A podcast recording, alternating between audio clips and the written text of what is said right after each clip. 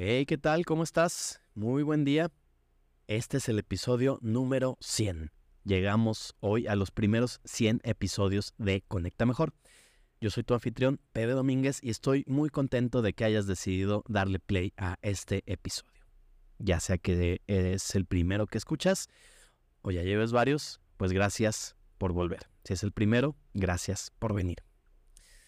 Hoy te quiero platicar sobre una serie de enseñanzas que he encontrado para hacer frente a los miedos, a esas cosas que no nos permiten vivir las cosas que realmente queremos hacer, que se interponen en el camino y que decimos, ay, si por lo menos no estuviera esto ahí en el camino, yo sería feliz. Yo podría lograr todo lo que deseo, todas mis metas, todos mis objetivos. Y bueno, a lo mejor no es tan así de que todos, todos, todos, pero sí habrá una serie de cosas que podríamos empezar a agarrar más confianza, atrevernos a hacer ciertas cosas y a darnos cuenta de que somos mucho más capaces de lo que creemos para un montón de cosas y que no las estamos haciendo porque, pues sí, el miedo nos está paralizando. Así que si te interesa escuchar un par de enseñanzas sobre cómo puedes hacer para enfrentar estos miedos y empezar a conseguir más cosas que realmente deseas, pues te recomiendo que te quedes porque hoy se va a poner bueno, vamos a hablar de los miedos.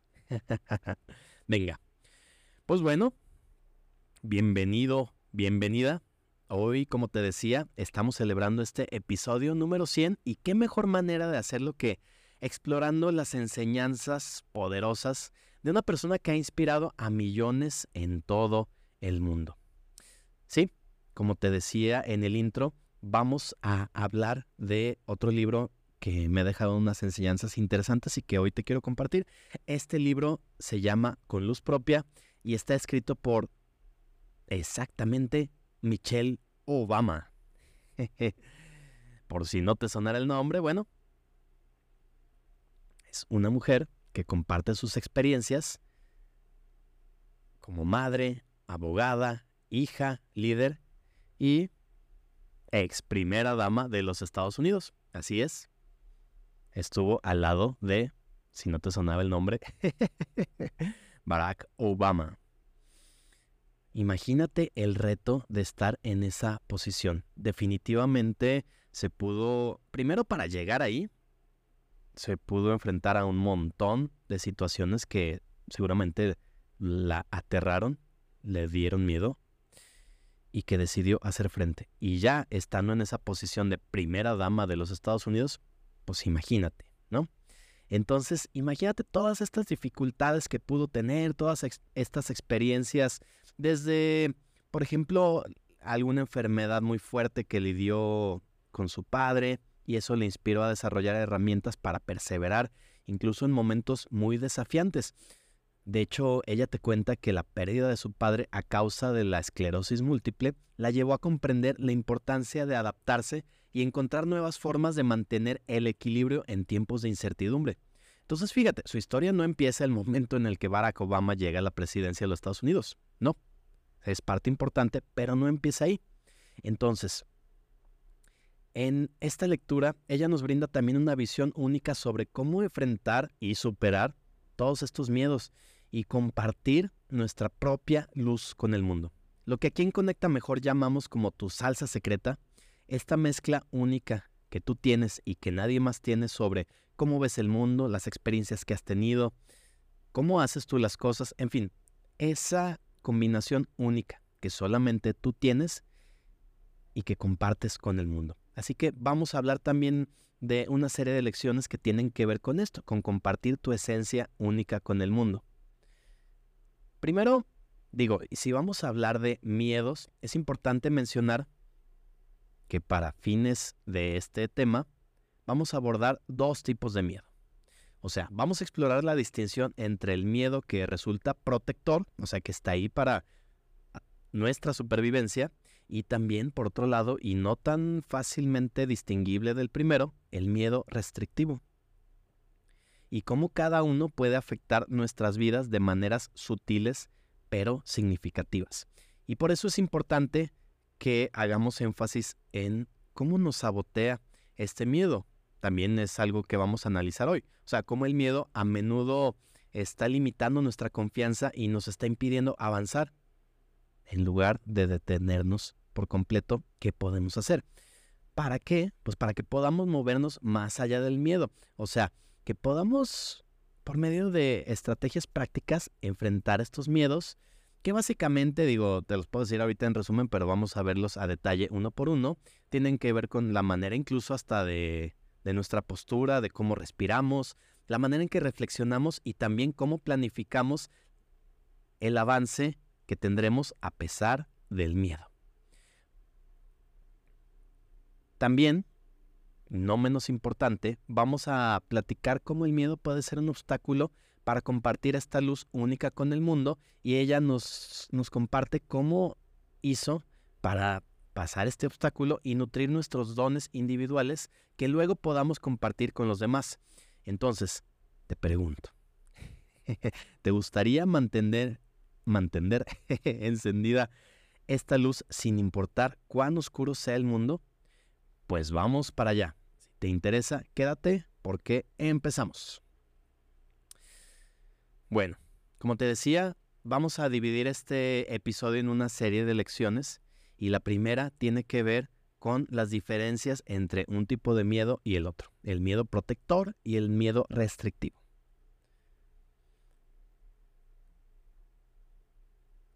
La autora nos comparte su experiencia personal cuando su esposo, Barack, que tal vez te suene, le comunicó su deseo de postularse como presidente. A pesar de reconocer su capacidad como líder, de la cual ella no tenía ninguna duda, Michelle sintió miedo ante la idea de cambiar la vida que habían construido juntos en Chicago, pues ellos ya tenían un camino recorrido, como familia, con dos hijas, con carreras hasta ese momento sólidas y una relación estable. La perspectiva de una campaña presidencial planteaba un desafío que podría alterarlo todo. Imagínate, podría sentirse como que ya tenían un matrimonio bien trabajado, una familia más o menos estable, como lo que habían soñado durante mucho tiempo, y de repente que llega Mr. Barack a decirle, oye, ¿qué pasaría si me lanzo de presidente de Estados Unidos? Uy, como que no es tan común, ¿verdad? Entonces, imagínate cómo llegas a tener este tipo de debate interno en el que, pues sí, definitivamente nuestra mente llega a temer y, y, llegas a entender que existen dos tipos de miedo. Ojo, aquí nos vamos a extremos, como puede ser ocupar esta posición de presidente de los Estados Unidos, pero seguramente en tu vida y en las cosas que te ha tocado vivir, con sus debidas proporciones, ¿Has sentido este tipo de miedos ante algo nuevo, algo desconocido, algo que preferirías no pasar? Y entonces por eso es importante que pongamos atención a por qué está ahí el miedo y si deberíamos hacerle caso o no. O sea, sabemos que el miedo está intentando decirnos algo, que hay que poner atención a algo. Por ejemplo, imagínate que el miedo es como esa alarma antiincendios no se trata de que no tengas miedos. Imagínate que a mitad de la noche empiezas a escuchar la alarma antiincendios y suena fuerte, te despierta. Y que tú dijeras, no, yo lo que quiero ahora es dormir, te levantas y la desconectas. Pues no es para eso que está esa alarma. Más bien habría que pensar, ok, ¿qué me está intentando decir? Efectivamente hay un incendio ahí o la alarma está fallando. Eso también puede pasar.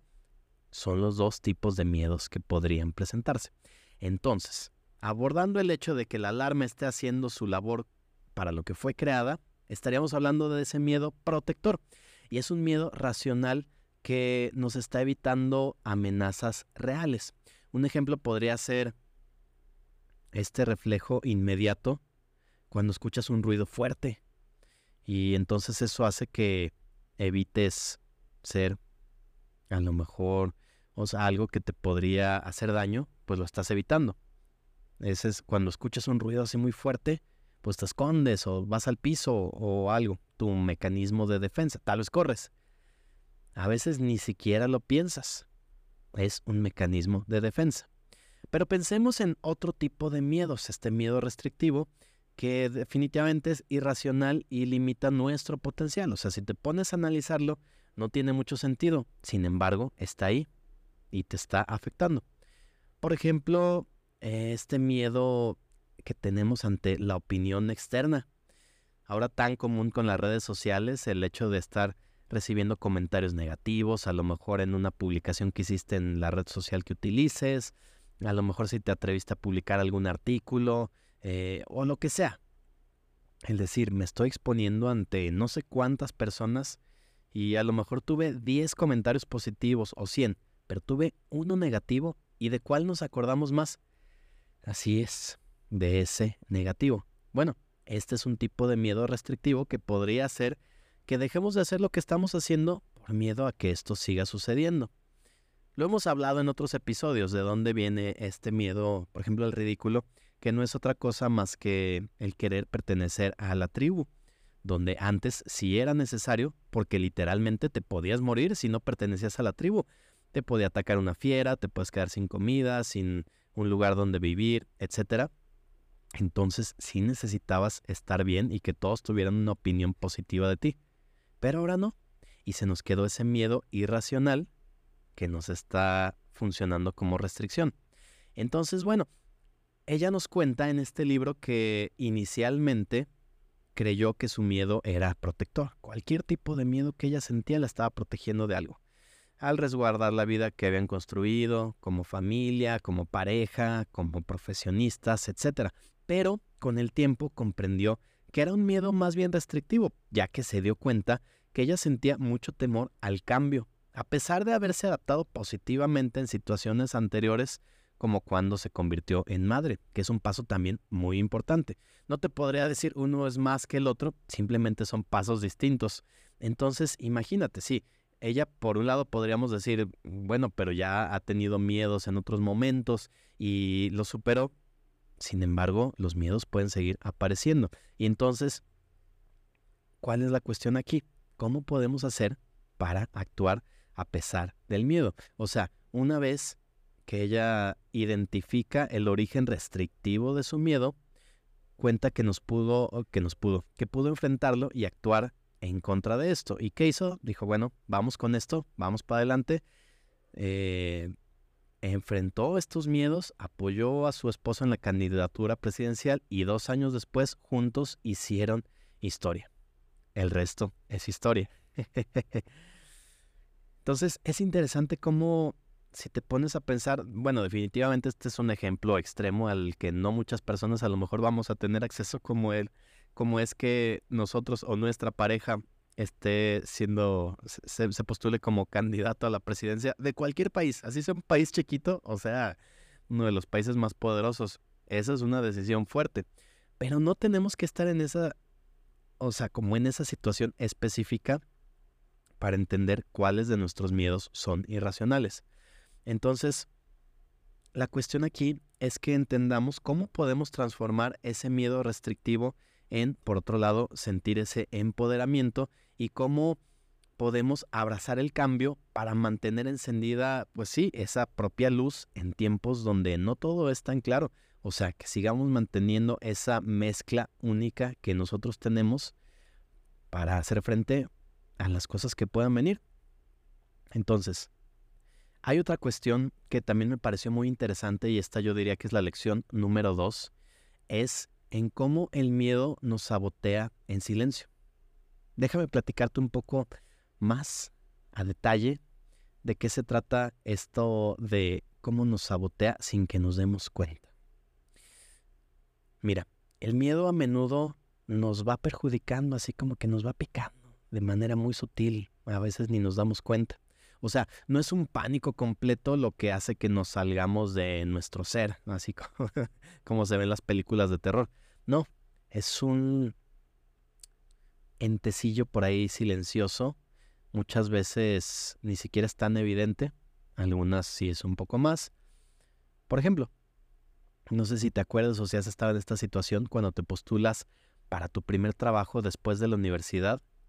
¿Y qué pasa ahí? Enfrentas este miedo al trabajo o al fracaso. O sea, porque dices, bueno, no porque digas tengo miedo a trabajar, sino lo que puede implicar. Decir, ¿y qué tal que primero voy a la entrevista y qué tal que no me la dan? ¿O qué tal que sí me la dan, pero no soy apto para el puesto? ¿O qué tal que no, luego no me llevo bien con mis compañeros? ¿O qué tal que luego no es lo que yo esperaba? Un montón de qué tal y qué tal y qué tal y qué tal. Puede ser cierto, puede ser falso, pero eso está ahí, ahí como esa vocecita. Entonces, muchas veces podemos estar viviendo, conviviendo con esta situación y como que ya nos acostumbramos, como que, bueno, está bien, mejor me quedo en este lugar. Yo me acuerdo alguna vez, yo tenía un, compañero que considero yo muy inteligente. O sea, era de estas personas que se veía que ni siquiera estudiaban mucho, no, no batallaban mucho para los exámenes y todo esto, como que sabían, tenían esta capacidad resolutiva. Entonces yo pensaba, seguramente cuando egresemos de la carrera, pues él va a hacer algo importante. No sé qué, lo que él decida, pero seguramente lo que se proponga lo va a lograr. Y me acuerdo que saliendo de, de la carrera, yo estaba todavía, mm, bueno, había empezado las prácticas profesionales con una empresa y después de eso seguí trabajando en esa empresa, me contrataron todavía un tiempo después y en ese tiempo estaban buscando una persona que nos ayudara a resolver una situación muy puntual que, estaba viviendo ahí la empresa. Y yo en ese momento pensé en ese ex compañero. Yo dije, no, pues si él eh, no es algo que propiamente vimos en la carrera, un poco se puede relacionar, pero es una persona lo suficientemente inteligente como para ponerse a investigar y para resolverlo. Yo estaba seguro que él podía hacer algo así, porque en su momento también me acuerdo durante la carrera, luego él nos ayudaba en ciertas cosas como cuando necesitábamos que nos formatearan una compu o que nos ayudara a entender ahí cómo funcionaba algún programa o cosas así.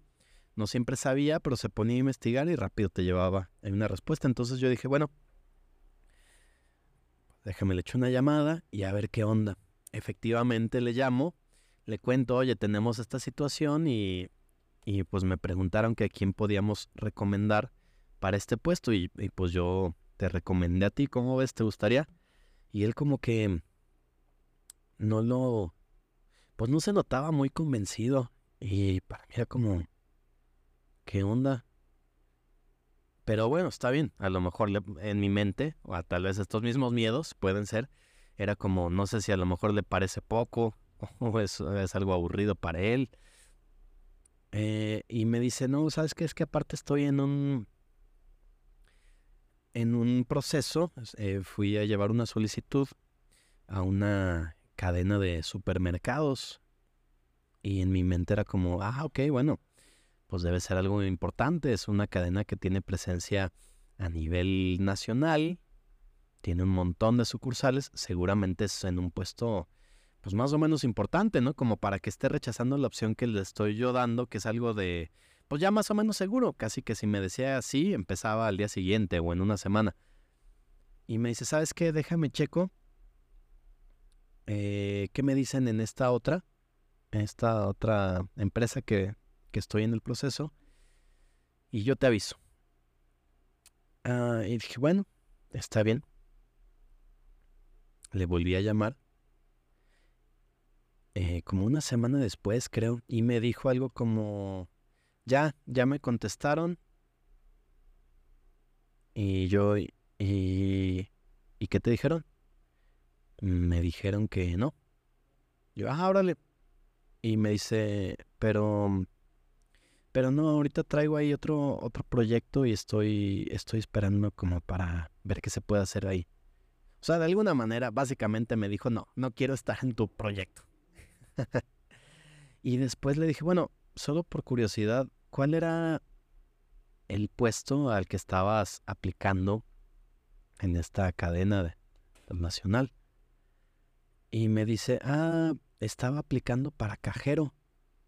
Y digo, no es que, no es para nada menospreciar, definitivamente pues es un puesto necesario en este tipo de, de empresas.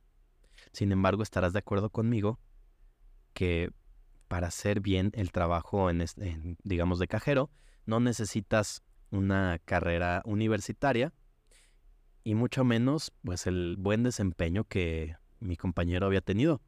Entonces, dentro de mi mente era como, no, no, no entendía, yo decía, bueno, como una persona tan capaz no está aprovechando ese potencial, ese talento, esas, sí, esa experiencia que ya tenía y quiere desaprovechar este tipo de oportunidades por irse a una mm, empresa en un, en un puesto donde no se requiere la experiencia que él tiene.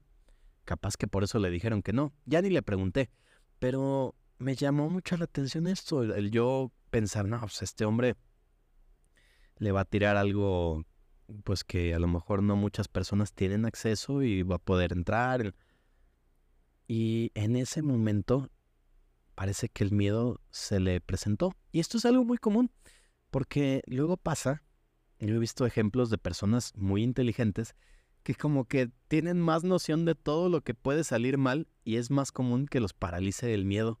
Me parece bien chistoso y podría ser hasta contraproducente, ¿no? Porque uno podría decir, oye, pues si tú eres hasta, o sea, eres mucho más capaz que yo. Tú podrías dedicarte casi que a lo que quisieras y no te atreves a hacerlo y es como, pues parece que a veces, bendita ignorancia, conviene más aventarse sin realmente saber a lo que te estás metiendo, claro, con sus excepciones. Pero, bendita ignorancia, ¿verdad? Claro, eso hasta que entendemos cómo es que funciona el miedo. Entonces, de vuelta aquí la autora nos cuenta cómo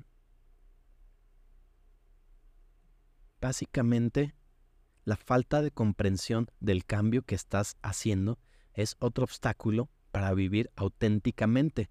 O sea, básicamente es esto, el no saber lo que representa este cambio y cómo enfrentarlo, te está limitando para que vivas de manera auténtica.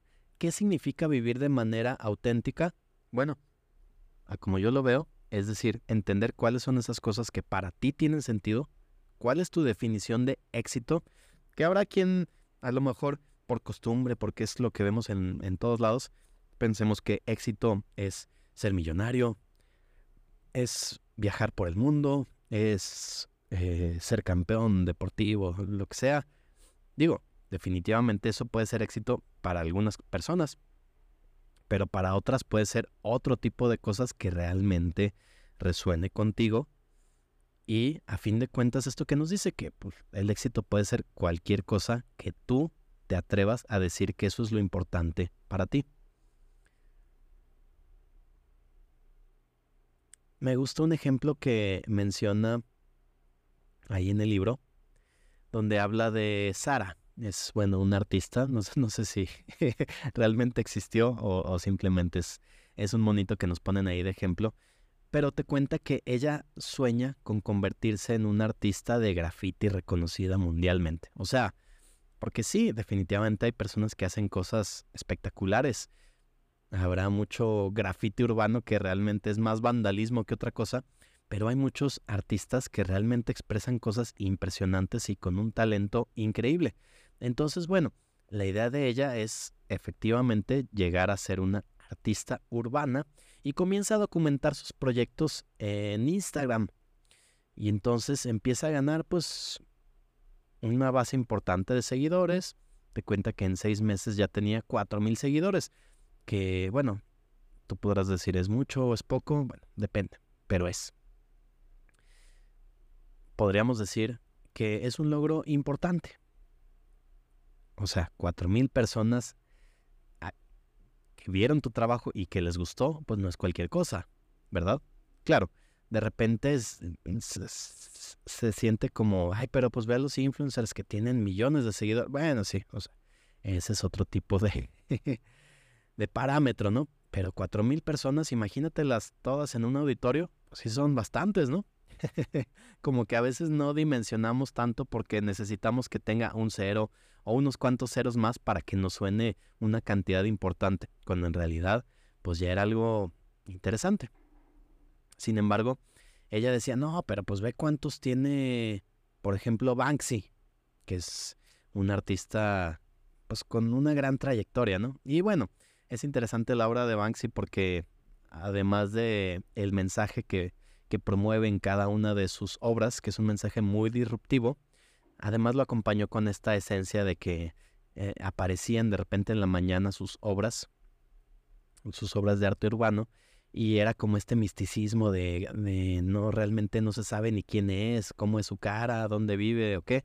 Bueno, eso como que creó la leyenda de Banksy, ¿no? Y estas obras pues llegan a valer muchísimo. Ya es una cuestión de lo subjetivo que puede llegar a ser el arte, ¿no? Entonces, si tú entras a su cuenta y dices, ah, pues es que Banksy tiene 12 millones de seguidores contra mis 4 mil, no, pues ella se va a sentir alejada de la fama mundial y eventualmente va a dejar este proyecto.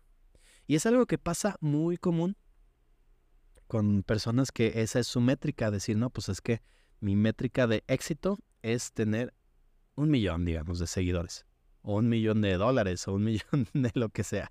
Como que un millón suena mucho en lo que sea, ¿no?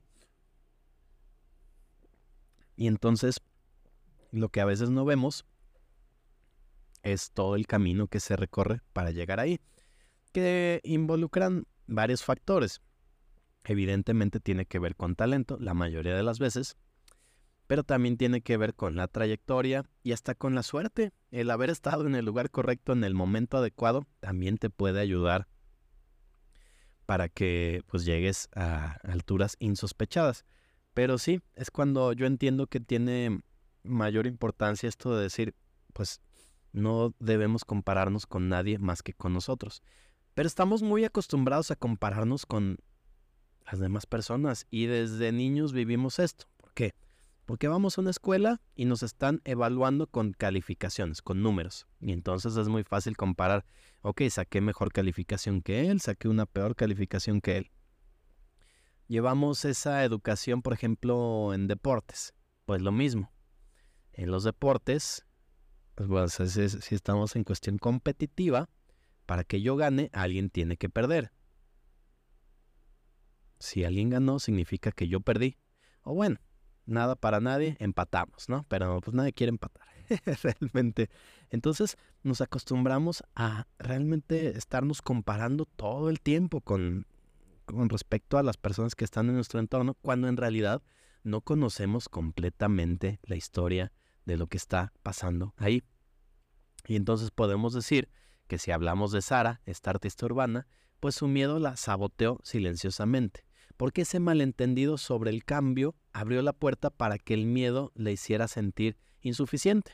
Decir, pues es que es arte, no hay manera de que me califiquen así como un 10, un 9 o una A, B o lo que sea. No me están calificando mi obra. La manera que yo interpreto para saber si estoy teniendo éxito es el número de seguidores. Y pues si me comparo con el más grande o uno de los más grandes, pues no soy nada o casi nada. Si nos apegamos a este número de cuestiones subjetivas, pues sí, definitivamente el miedo nos podría estar saboteando, el miedo a ser insuficiente. Y entonces podríamos decir que ella, en lugar de enorgullecerse por lo que había logrado, el miedo la llevó a enfocarse en las cosas que no estaba logrando. O sea, en ningún momento ella evaluó, ok, mi técnica está mejorando respecto a lo que yo hacía hace dos años o el número de proyectos que llevo hoy, pues es, importante. El número de personas que confían en mí para hacer mi arte también va creciendo y también el tipo de proyectos. Pero no, se pegó únicamente a cuántos seguidores tengo. Y eso convirtió su fracaso en una profecía autocumplida. ¿Cuántas veces nosotros podríamos estar con esta situación de, estarnos eh, comparando con cosas que en realidad no tendríamos que estarnos comparando, ¿no? Un montón de cosas. Pero sí, es que desde chicos estamos acostumbrados a estarnos comparando con todo eso. Y entonces muchas veces podríamos ni siquiera querer intentarlo porque nos daría miedo que quede en evidencia que no somos lo suficientemente buenos. Yo me acuerdo que a mí me tocó ser el primo mayor, o sea, más bien el, sí, el, el, el nieto mayor en ambas familias, de mi mamá y de mi papá. Bueno, con mi papá tengo una tía, una prima mayor con la que casi no conviví. Pero en general, con todos los demás primos, yo soy el mayor. Lo que quiere decir que yo convivía principalmente no con mis primos, sino con mis tíos los menores. Entonces, por ejemplo, cuando eh, nos juntábamos a, jugar videojuegos, pues casi nunca ni siquiera me dejaban jugar. Me aplicaban el clásico, sí, tú toma el control número dos, que a veces estaba hasta desconectado. y eso a mí me fue generando como esa sensación de, no, pues no soy lo suficientemente bueno para los videojuegos como para ganarme un tiempo de yo estar jugando aquí con los demás que también están jugando. Y me acuerdo que eso después hizo que cuando yo me juntaba con mis amigos, que íbamos a la casa de alguno a jugar, no me gustaba jugar. Prefería ver cómo los demás iban jugando y como que hasta medio me divertía ver cómo jugaban los demás. Y después me di cuenta que era por eso, porque me daba miedo que vieran que yo no era lo suficientemente bueno para los videojuegos. Cuando en realidad lo importante de los videojuegos es divertirse jugando. Nadie te estaba ahí calificando, nadie... O sea, sí, hoy hay torneos y hay una industria muy grande, pero en ese momento no se trataba de eso, se trataba de divertirse. Y a mí no me gustaba, me daba pánico, así que los demás vieran que, ah, no, pues perdílo luego. y entonces, eso se quedó ahí hasta que después me di cuenta de qué se trataba. Entonces, ¿cómo es esa parte del el sabotaje silencioso que el miedo puede tener en nuestras vidas? Pues bueno, es importante que seamos conscientes de cuáles son ese tipo de miedos que nos están atorando para que podamos, no quiere decir que tengas que prender una luz de tu ser, o sea, a como yo lo veo, es que esa luz siempre está encendida en lo más profundo de tu ser. Lo que pasa es que esos miedos son como si fueran un montón de cobijas que con el tiempo fuiste ahí colocando. No se trata de prender una luz porque la luz está ahí y está prendida. Se trata de ir detectando estos miedos o cobijas e ir quitándolas una por una para que la luz pueda brillar. Qué manera poética de verlo, ¿verdad? Pero es una manera muy sencilla para mí de entenderlo. Entonces, hay una cosa que también se me hace muy interesante en cómo los presenta y es decir, bueno, cosas muy puntuales. Para mí esta sería la tercera lección, que básicamente se trata de ciertos hábitos que podemos aplicar para que estos miedos sean más evidentes y podamos hacer frente y entender cómo podemos superarlos. Son cosas que cada día podemos hacer, que todos tenemos esa capacidad y que mientras nos acordemos de hacerlo, nos puede hacer una diferencia muy importante. Básicamente es respirar, reflexionar y planificar. Y esta tercera lección se trata de que utilizando el proceso de respirar, reflexionar y planificar, podamos vivir lo mejor posible a pesar de nuestros miedos. Pero primero necesitamos identificarlos. Sin embargo, dado que los miedos suelen ser sutiles, esto es más fácil decirlo que hacerlo, evidentemente, ¿no? Desde la reversión de gran parte de lo que ella y Barack habían logrado por parte de Trump, y después pasando por la pandemia, de la cual seguramente escuchaste o viviste, hasta el asunto de Black Lives Matter, que seguramente también te sonó. Pues bueno, Obama ha enfrentado numerosos momentos de miedo agudo durante su carrera posterior incluso a la Casa Blanca, porque no es como que ya terminó ahí el periodo y ya todo se acabó, no, son personas que definitivamente se mantienen en el ojo público y entonces los retos continúan.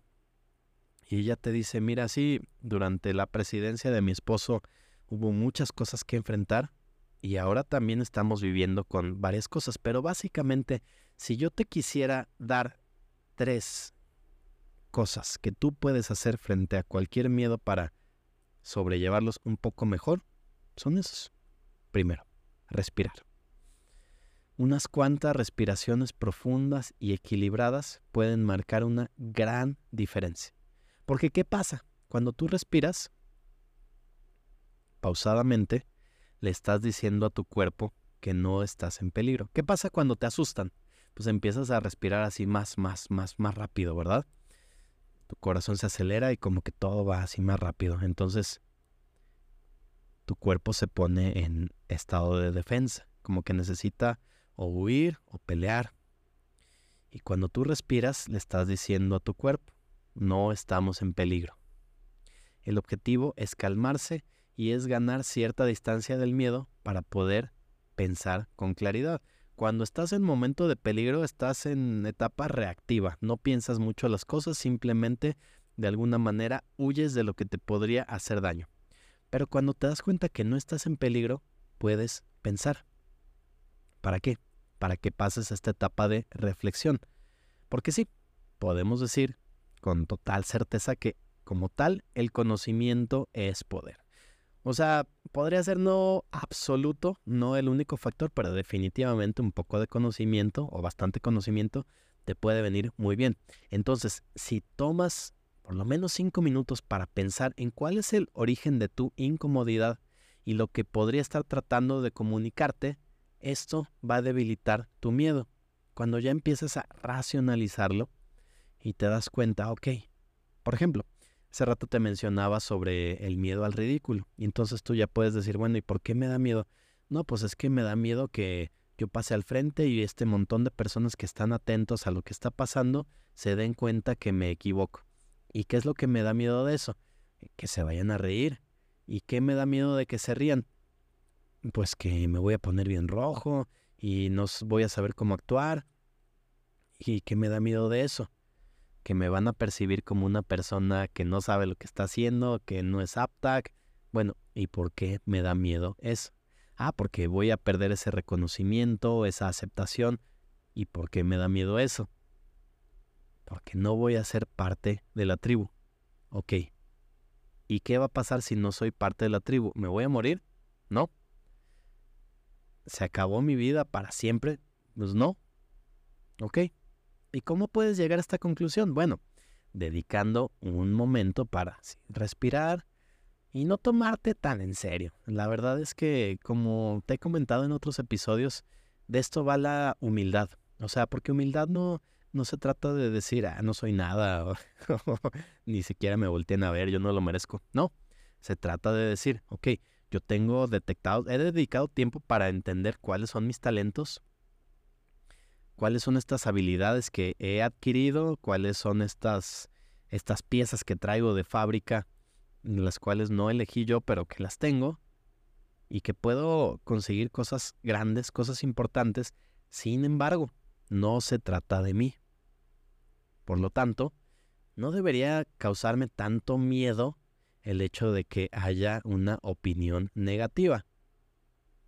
Eso no va a acabar con tu vida si ya nos apartamos un momento, respiramos y reflexionamos sobre esto, ¿quiere decir que no me voy a, poner nervioso? No, no necesariamente, a lo mejor, por lo menos no al principio.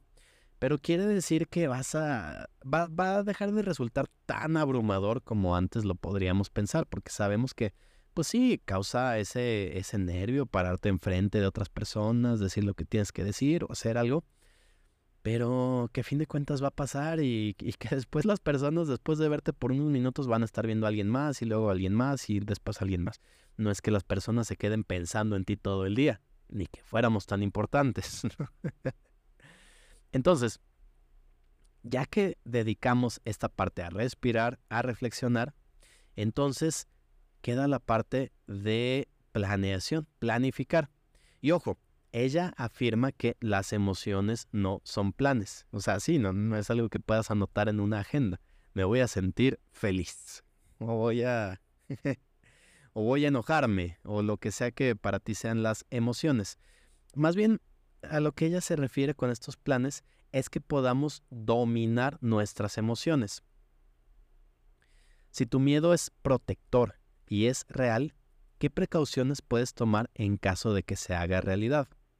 Si tu miedo, por otro lado, es restrictivo e irracional, ¿cómo avanzarás a pesar de él? O sea, que tomes este tiempo para sí prever y decir, ok, sí, definitivamente esto que estoy a punto de hacer podría ponerme en riesgo. o podría poner cierta situación en riesgo. Entonces a lo mejor sí valdría la pena no hacerlo o tomar qué tipo de precauciones. Puede ser. Y si de plano no le encuentras ningún motivo, bueno, entonces, ¿cómo podrías hacer para que eso deje de generar este miedo? Entonces, estos tres pasos clave nos ayudan a entender cómo hacerlo de esa manera. Cuando detectas que estás sintiendo ese miedo, ¿cómo haces para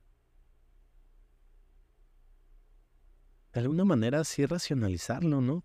Claro, hay momentos en los que definitivamente no se puede porque sí es momentos de reacción. Pero sabes a qué me refiero, ¿no? Estas, estas, estos momentos en los que te presenta una situación que quieres hacer. Te pongo el ejemplo clásico de lo que a lo mejor a los hombres nos llega a pasar cuando este momento de ve y háblale a esa persona que te llama la atención. Ay, cómo da miedo y cómo da, porque nos empezamos a llenar la cabeza de ideas de, ¿y, y, si la persona me rechaza? ¿Y si la persona ya tiene pareja? ¿Y si la persona se ríe de mí? ¿O si la persona se asusta? ¿O lo que sea? Entonces dices, bueno, objetivamente, ¿cuál puede ser el problema? Y nos podemos también llenar la idea de, la, la cabeza de ideas de, no, pero pues es que hoy con todos estos, estos problemas, no voy a ser que incluso me acuse de que le estoy amenazando o de, bueno, también sabes en qué momento se puede hacer, cuál, en qué momento no resulta, o sea, si, si vas viendo a una persona en la noche, en la calle, definitivamente no es el momento más propicio, por más de que tú sepas de que tu intención no es hacerle daño a nadie, pues definitivamente las personas en esas circunstancias van a la defensiva mismo, este miedo. Pero, ¿qué pasa?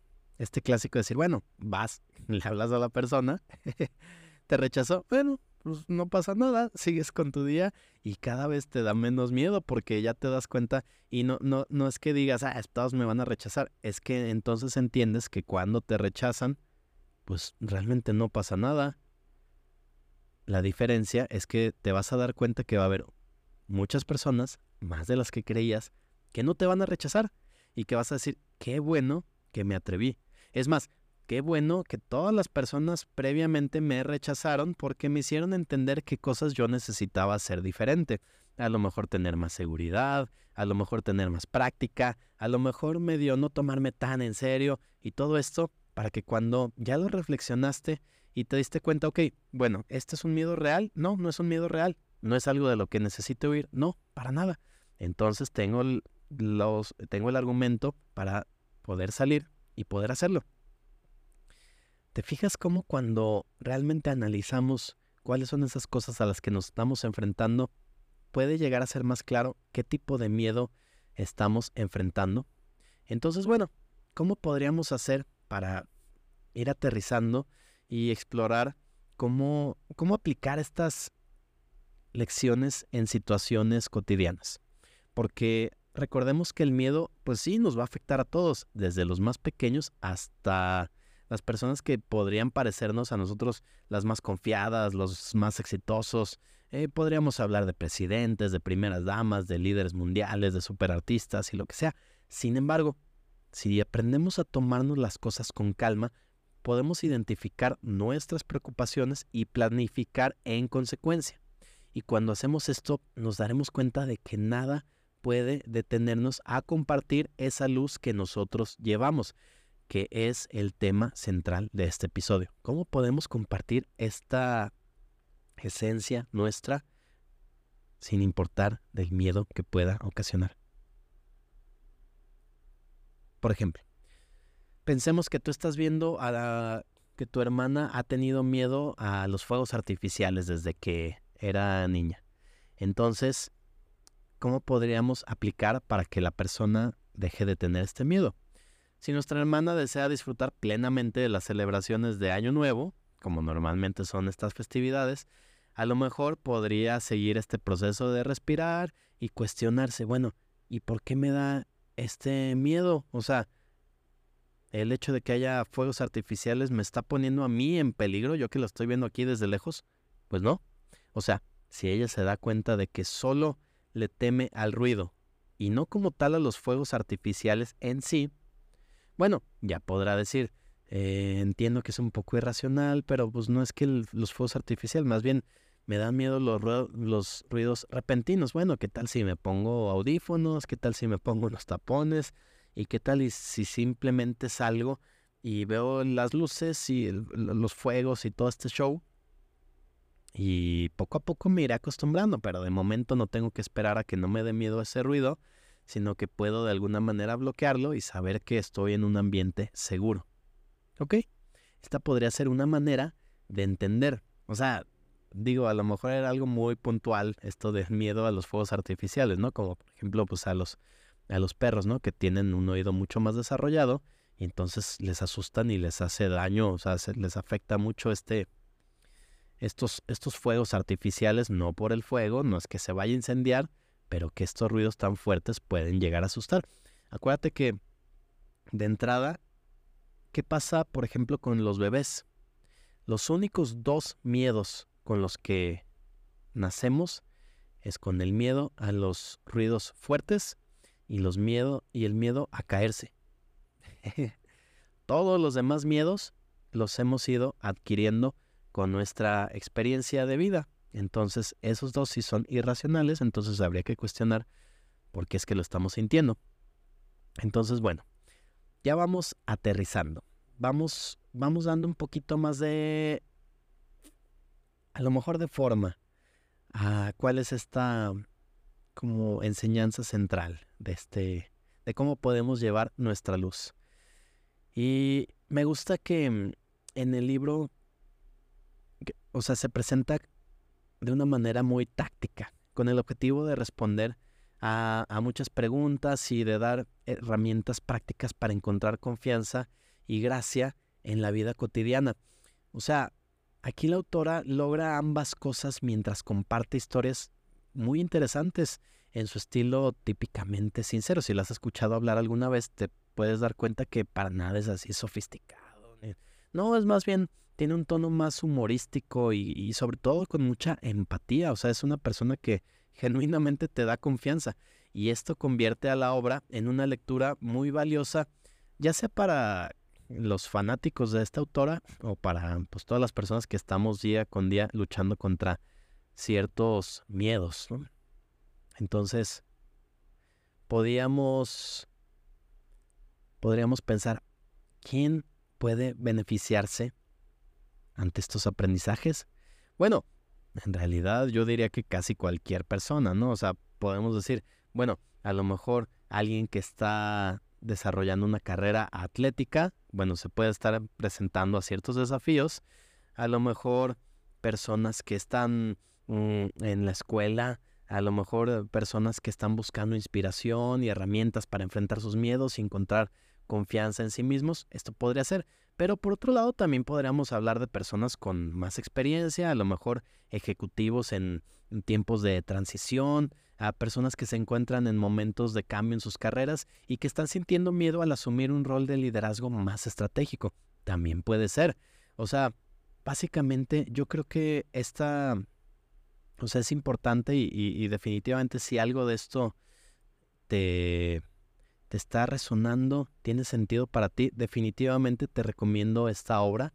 Te repito, el nombre es Con Luz Propia de Michelle Obama y creo que la vas a disfrutar mucho porque así como esto te muestra un montón de ejemplos, ya sea propios o de otras personas, y que te ejemplifica que en realidad pues los problemas que tienen otras personas son muy parecidos a los que nosotros podemos estar teniendo y por lo tanto de alguna manera no es que digamos esto de ah, mal de muchos consuelo de tontos, sino que podemos decir, ok, primero aceptar que es normal sentir miedos, y entender que otras personas están teniendo miedos muy parecidos a los nuestros y cómo lo están enfrentando. No se trata nada más de decir, ah, pues a mí también me da miedo, pero pues ya que, sino decir, ok, ¿qué han estado haciendo al respecto y cómo podemos hacerlos a un ladito?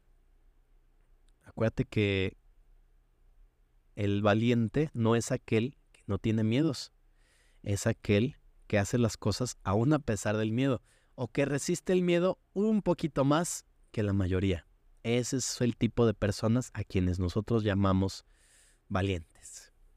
Entonces, bueno, amigos, muchas gracias de nuevo por estar en un episodio más. Con esto quiero concluir nuestro episodio número 100 de Conecta Mejor. Y qué mejor manera de aplicarlo con algo que a mí me daba muchísimo miedo, que era el empezar este podcast y la evolución que ha tenido. Al principio muy enfocado en marketing, ahorita se ha tratado mucho más de cuestiones de desarrollo personal, de cosas de aprendizajes que me he ido encontrando y que luego te quiero compartir. Sí, este miedo de, ¿y si lo publico y muchas personas lo escuchan? O no, o nadie lo escucha. o sea, de todos modos va a haber miedo. Lo que me da gusto es que eh, hubo el impulso para hacerlo, que un par de personas como tú hoy lo estén escuchando y que hoy sigue teniendo sentido. Si mañana ya no tiene sentido, pues bueno, ya veré qué es lo que toca miedos vamos a tener, pero ¿cómo los vamos a enfrentar? Si aplicamos este proceso de reflexionar efectivamente cuáles son esas cosas que nos están deteniendo, entendemos por qué nos están deteniendo y podemos entender cómo abordarlos, que nos atrevamos a abrazar el cambio y a mantener nuestra luz interior, pues vamos a poder seguir avanzando con esa confianza y con determinación. Así que bueno, pues no me queda más que agradecerte por estar aquí en un episodio más. Espero que esta valiosa lección de, este libro de Michelle Obama te inspire a que vivas una vida con más eh, valor, coraje y sobre todo de una manera muy auténtica, lo que sea que eso signifique para ti. Yo soy Pedro Domínguez y te mando un gran abrazo hasta donde sea que estés escuchando. Nos encontramos por aquí en la próxima edición de Conecta Mejor. Adiós.